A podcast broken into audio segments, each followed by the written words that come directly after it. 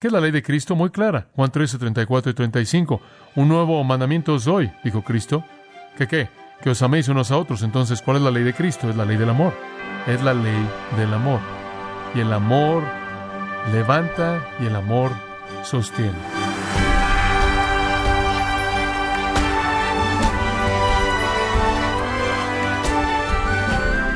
Nos da mucho gusto que nos acompañe en este su programa, gracias a vosotros, con el pastor John MacArthur.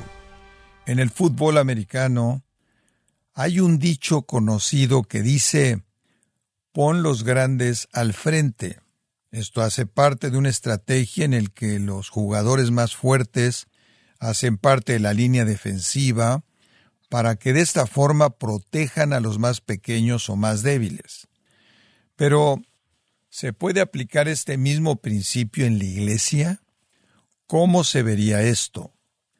Bueno, el día de hoy, el pastor John MacArthur, en la voz del pastor Luis Contreras, nos va a enseñar cómo restaurar a un hermano o hermana que ha pecado, específicamente aplicando el principio de los fuertes cuidando de los débiles, en la serie Soy guarda de mi hermano, en gracia a vosotros. Como ustedes saben, hemos estado estudiando el maravilloso capítulo 18 de Mateo y vimos cómo el Señor instruye a sus discípulos con respecto a la disciplina de aquellos que pecan. Y después vimos cómo el Señor instruye acerca de perdonar a aquellos que pecan y después dejan ese pecado. Y entonces hemos explicado el asunto entero de la disciplina, reprender el pecado, ser ministros de santidad, buscando a ese cristiano que peca y trayéndolo de regreso al lugar de la obediencia. Y conforme estaba pensando en esto, pensé tanto en el área de la disciplina y delineamos claramente eso y pensé en el área del perdón y eso es presentado de manera tan maravillosa en este capítulo 18. Pero hubo otra área que realmente no habíamos explicado a detalle. Y el capítulo, este es el capítulo 18 de Mateo, no explica eso tampoco a detalle, y ese es el ministerio de la restauración. ¿Qué hace usted cuando alguien peca? Usted los disciplina. ¿Qué hace usted cuando se arrepienten y se vuelven de ese pecado? Usted los perdona en el sentido pleno. Después, ¿qué hace usted después de que son perdonados? los restaura. Usted los toma de regreso al lugar en el que estaban antes de que cayeran en el principio. Y el ministerio de la restauración me parece ser ese eslabón vital y final en el proceso de nuestros pensamientos. Ahora, con eso en mente, quiero llevarlo a Gálatas capítulos 5 y 6 y sacarlo por un momento del libro de Mateo, sin embargo, mantenerlo en el mismo tema como lo hemos tratado en el Evangelio de Mateo. Supongo que sería suficiente que yo volviera a decir al repasar lo que hemos visto, que enfrentar el pecado en la iglesia es de una consecuencia grande. El Señor ha diseñado de tal manera su iglesia que la pureza de la iglesia es su preocupación grande. Es una prioridad muy, muy elevada el enfrentar con el pecado dentro de la familia de Dios. Como Pablo dijo en 1 Corintios 5, un poco de levadura leuda toda la masa. Y entonces una iglesia pura es la gran preocupación de Dios. Y hemos estado viendo cómo, debido a eso, es esencial que enfrentemos el pecado, mediante la disciplina y después mediante el perdón y ahora mediante la restauración. Ahora, este es algo esencial. Debe haber disciplina, debe haber perdón y debe haber restauración completa. Creo que esa es la intención del corazón de Pablo en 2 Corintios capítulo 2, cuando él dijo, si no hacen eso, le dan a Satanás una ventaja. Y es una invitación abierta para que Satanás entre y destroce a la iglesia. Entonces hacemos esta pregunta conforme abordamos Gálatas. ¿Qué hace usted con el cristiano que peca, que ha respondido a la disciplina, que se ha arrepentido del pecado, que ha sido perdonado y traído de regreso a la comunión, ¿qué hace usted para restaurarlos ese lugar de fortaleza espiritual que tenían antes de que cayeran al principio? Y la respuesta viene en este pasaje. Este es el ministerio de la restauración. Ahora, para entenderlo en su contexto, quiero darle un poco de trasfondo. Galacia fue un lugar muy especial en la vida del apóstol Pablo. En sus tres viajes misioneros, él llegó a ese lugar. la primera vez para establecer iglesias ahí y en ocasiones subsecuentes para confirmar su liderazgo y para fortalecerlos y edificarlos. Entonces fue un lugar de ministerio sobresaliente para Pablo. Galacia no era una ciudad, Galacia es un área, es un distrito y habían muchas ciudades ahí, Listra, Derbe, Iconio, Antioquía, y en todos esos diferentes lugares Pablo estableció el Evangelio de Jesucristo y la iglesia comenzó. Él regresó y reforzó el Evangelio de la gracia, les enseñó cómo vivir en gracia, les enseñó cómo disfrutar del poder del Espíritu de Dios, e iban bien. Tuvieron un buen comienzo, un comienzo maravilloso. Y después vinieron algunos que eran llamados los judaizantes. Eran judíos. No negaban el cristianismo, no negaban a Jesucristo, no negaban el Evangelio. Simplemente decían que el Evangelio estaba incompleto y que hay algunas cosas que se le deben añadir, específicamente circuncisión y guardar la ley mosaica. Y le dijeron a esos cristianos Gálatas, realmente no son cristianos y realmente no están en el reino porque son gentiles que no están circuncidados y no están caminando conforme a la ley de Moisés. Y entonces les impusieron legalismo judío y de esta manera los conocemos como los judaizantes. Básicamente enseñaron tres cosas y las vemos señaladas en esta carta. Número uno, enseñaron que Pablo no era un apóstol legítimo autorizado. Y tenían que enseñar eso porque la mejor manera que sabían para desacreditar su enseñanza era desacreditarlo a él. Si podían demostrar que no era un apóstol en absoluto, entonces podían comenzar a partir de ahí a desacreditar la enseñanza de él. Y entonces atacaron su apostolado. Y esa es la razón por la que Gálatas 1 y 2 son escritos para defender el apostolado de Pablo. En segundo lugar, dijeron que la salvación era mediante la circuncisión después la fe. La fe sola no era suficiente, también tenía usted que tener esa cirugía. Esa es la razón por la que los capítulos 3 y 4 fueron escritos, para responder a ese argumento y para mostrar que la salvación era por la gracia mediante la fe, independientemente de la circuncisión. Y en tercer lugar, los judaizantes enseñaron que la vida cristiana demandaba que se guardara de manera completa la ley mosaica. Y esa es la razón por la que los capítulos 5 y 6 fueron escritos, para responder a ese error. Ahora, obviamente, los judaizantes habían tenido un impacto. No hay duda al respecto y usted puede verlo en el fuego en los ojos de Pablo conforme escribe. Digo, no hay palabras amables en el sentido de que esta es la única carta que escribe en la que nunca reconoce a alguien por algo y no hay notas personales de qué hablar. Él simplemente los confronta. Y él sabe que han tenido un efecto y es señalado de manera particular en el versículo 1 del capítulo 3. Oh Gálatas insensatos, ¿quién os engañó? Versículo 3. ¿Son tan necios habiendo comenzado en el Espíritu ahora serán perfeccionados por la carne? Y entonces los llama insensatos dos veces. Alguien los había engañado. Había habido un efecto profundo en ellos. Ahora, para cuando llegamos al capítulo 6, estos Gálatas insensatos que ahora en cierta manera estaban enredados en esta batalla de libertad, legalismo, esta batalla de ley, gracia, para cuando llegamos al capítulo 6, ya han oído bien a Pablo. Se les ha dicho una vez más, en términos muy fuertes, en el capítulo 1 y 2, que él de hecho era el apóstol de Dios, y también se les había dicho en los capítulos 3 y 4 que la salvación es por la gracia, más nada, mediante la fe.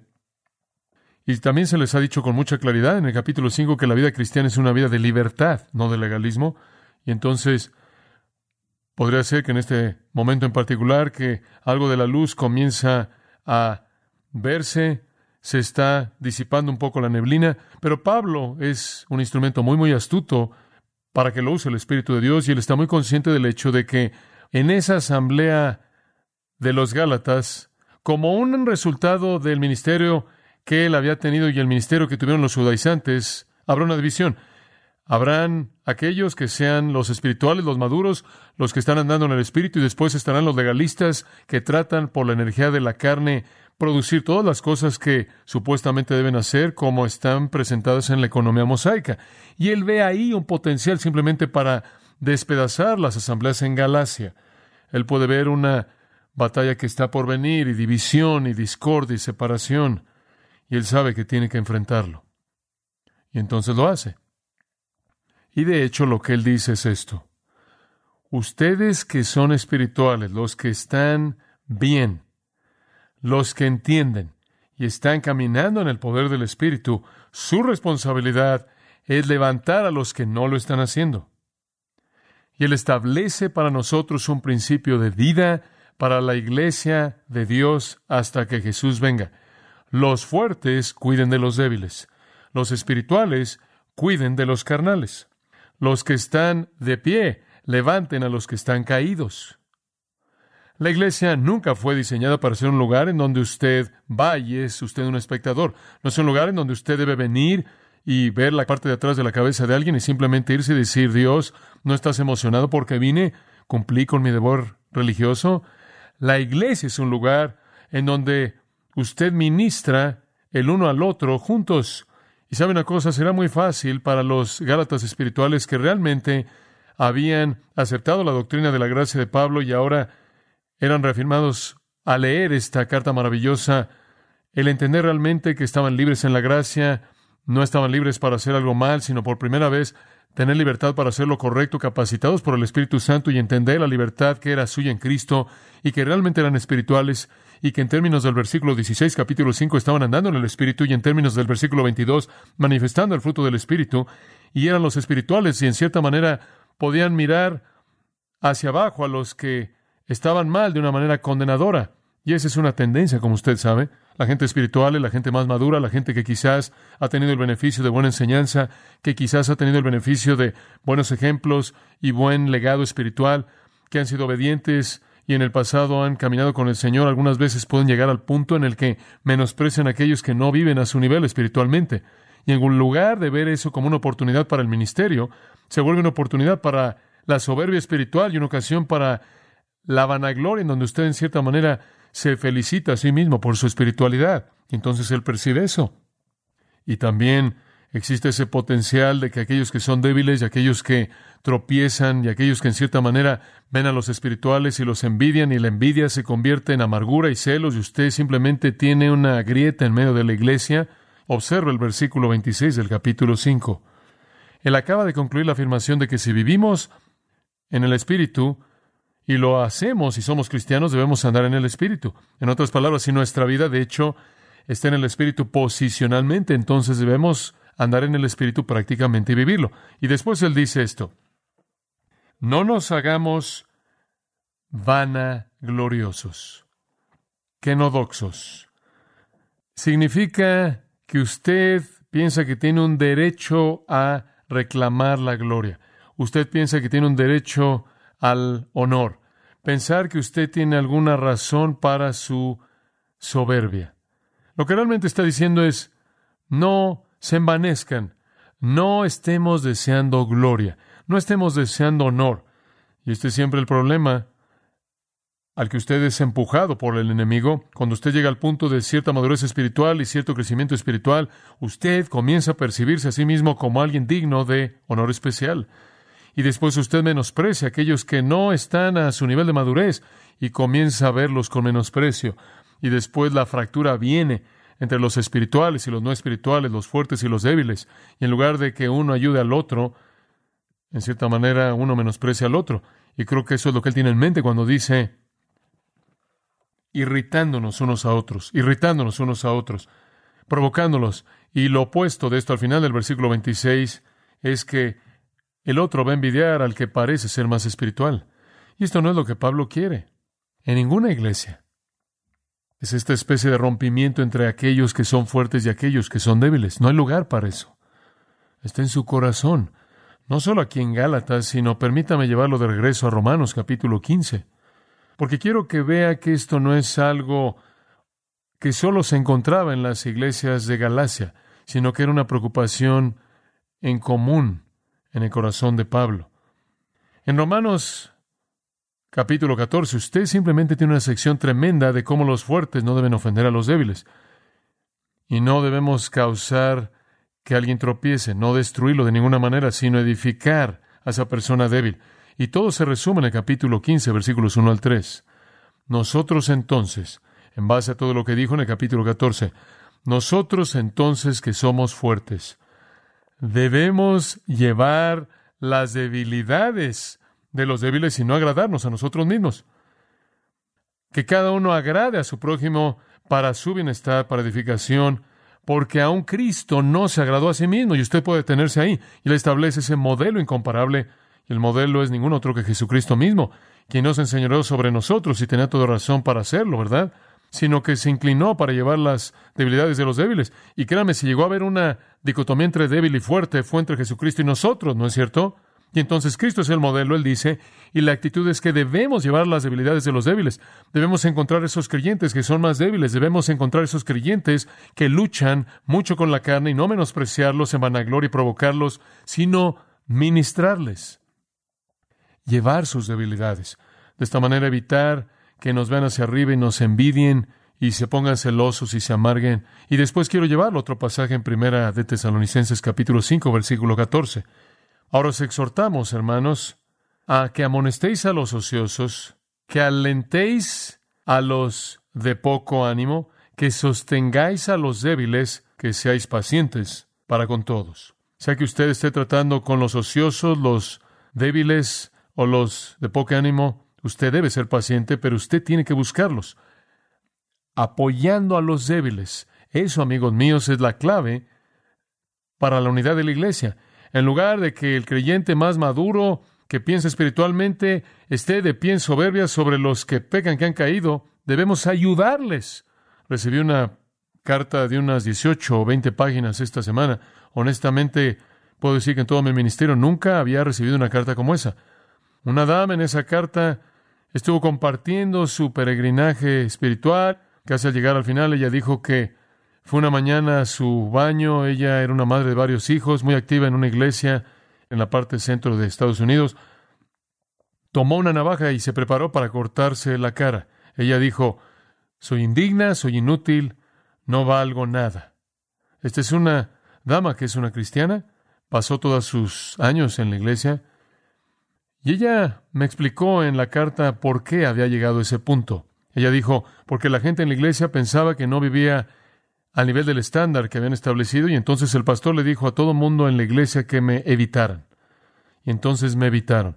Y cada vez que veía uno de ellos, me daban la espalda y nadie me hablaba y debía ser evitada.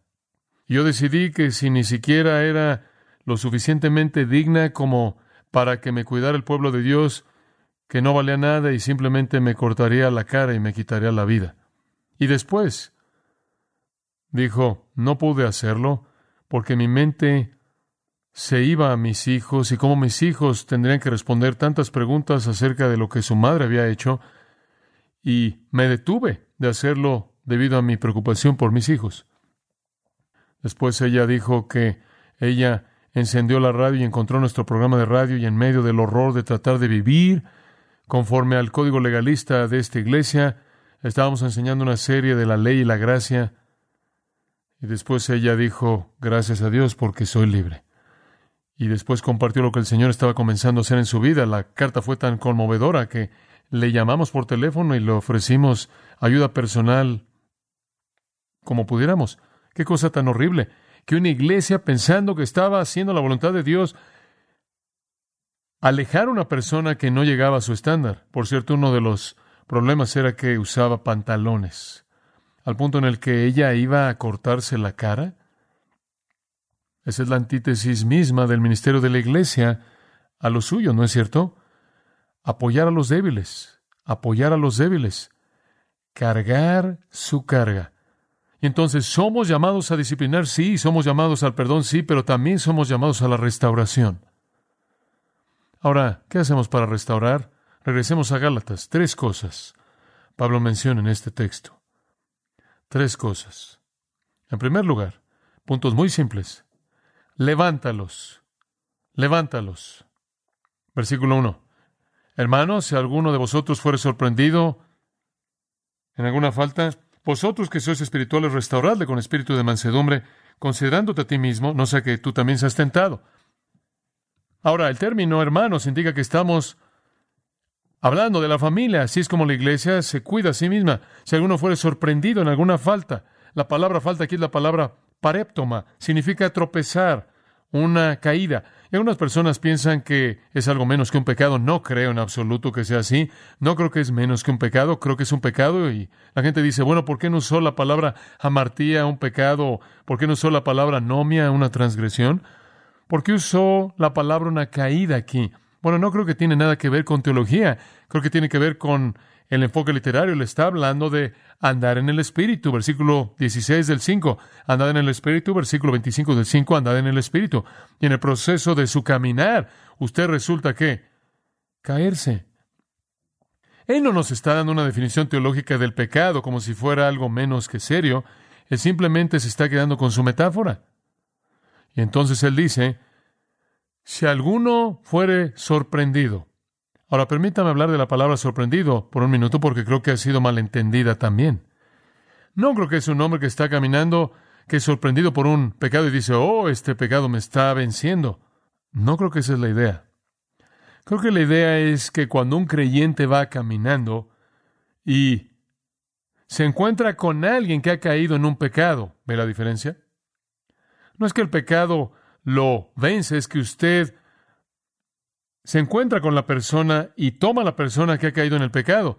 Si alguno es sorprendido, ahora la palabra es una palabra muy interesante, prolambano, tomar a alguien sin que esté preparado. Realmente no creo que el pecado nos puede tomar por sorpresa.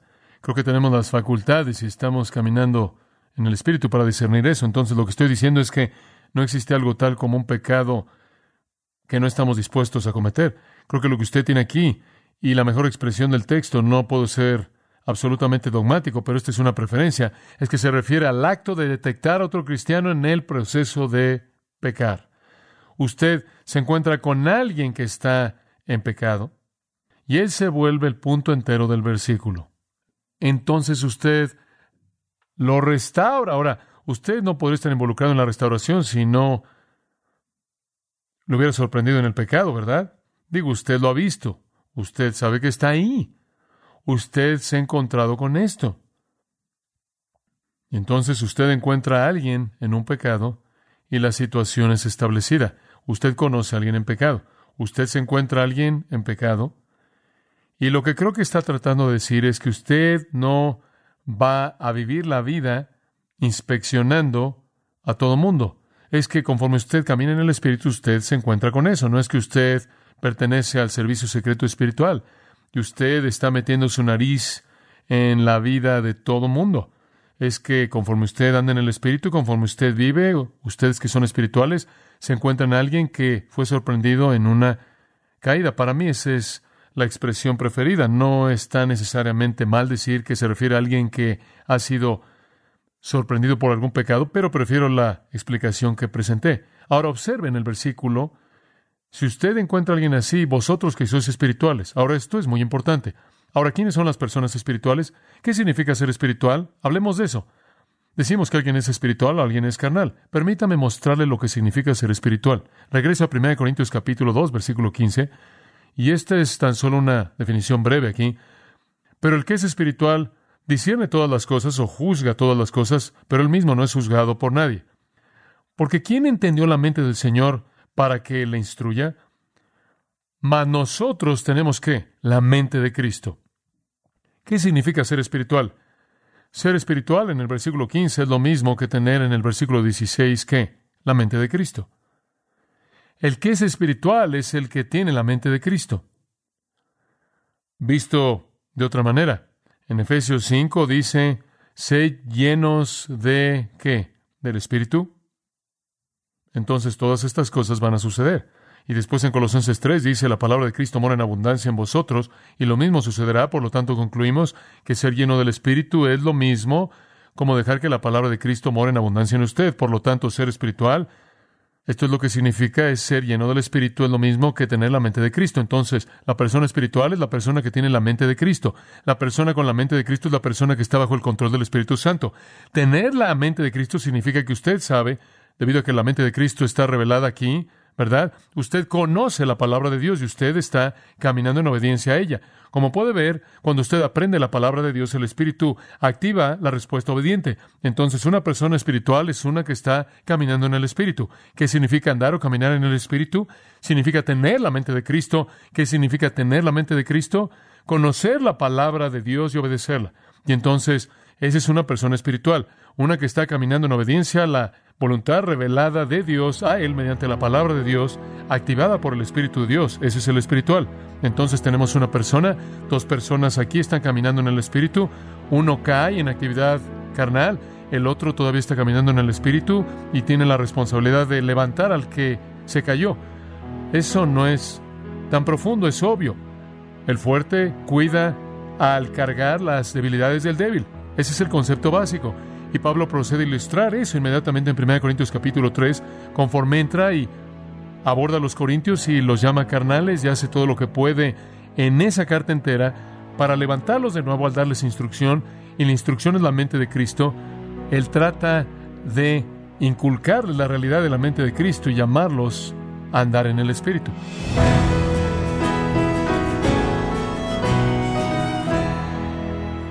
De esta manera el pastor John MacArthur nos enseñó la importante responsabilidad de la iglesia que tiene al restaurar a un creyente pecador a la comunión de la iglesia. Nos encontramos en la serie Soy guarda de mi hermano, aquí en gracia a vosotros. Estimado oyente, quiero invitarle a leer el libro La libertad y el poder del perdón, escrito por John MacArthur, donde nos muestra que una vida que ha sido perdonada por Dios está llamada a perdonar para contar con la intimidad espiritual con su Salvador. Adquiéralo ingresando a gracia.org o en su librería cristiana más cercana. Recordándole que puede descargar todos los sermones de esta serie Soy guarda de mi hermano así como todos aquellos que he escuchado en días, semanas o meses anteriores, animándole a leer artículos relevantes en nuestra sección de blogs, ambos en gracia.org. Si tiene alguna pregunta o desea conocer más de nuestro ministerio, como son todos los libros del pastor John MacArthur en español, o los sermones en CD que también usted puede adquirir, Escríbanos y por favor mencione la estación de radio por medio de la cual usted nos escucha en gracia a vosotros. Es importante conocer no solo el país y ciudad de donde usted nos escucha, sino también la radio. Para quienes contactan nuestro ministerio por primera vez, pueden solicitar una copia del mensaje de promoción sin costo alguno, un mensaje por oyente únicamente. Si usted vive en los Estados Unidos o Puerto Rico, escríbanos a Gracia Vosotros, P.O. Box 4000, Panorama City, California 91412. O puede escribirnos a través del siguiente correo electrónico radio arroba y queremos agradecerle desde el fondo de nuestro corazón su tiempo y sintonía, y en nombre de John MacArthur y del personal de este organismo, invitarle para que nos acompañe en la próxima edición y así juntos continuar desatando la verdad de Dios un versículo a la vez, en gracia a vosotros.